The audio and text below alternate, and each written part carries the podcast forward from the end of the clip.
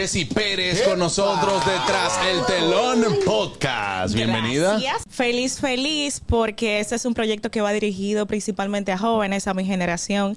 Es un podcast por el que desfilan figuras de alto nivel, figuras exitosas, que quiere empoderar e inspirar a los jóvenes a partir de esas historias de éxito, de esas personalidades de diferentes ámbitos sociales, económico, sector privado, deporte, arte, medios de comunicación, que entendemos que por ciertas circunstancias en ocasiones se nos cierran puertas eh, o que no tenemos el contacto o el padrino para poder llegar y lograr esa, esas metas que nos trazamos, pues que veamos un poquito más desnudas, eh, ver el tras el telón de esas personalidades para que se sepa que ellos también tuvieron que hacer la filita para poder llegar donde están y para ser hoy ejemplo e inspiración y que se constituyan entonces eh, en esa motivación para que nosotros vayamos tras ese objetivo sin limitarnos. Yo creo que el éxito siempre va ligado al sacrificio y esfuerzo. También tuvo que haber pasado su crisis económica. Por ejemplo, en un momento en su casa faltó cachú para un sándwich.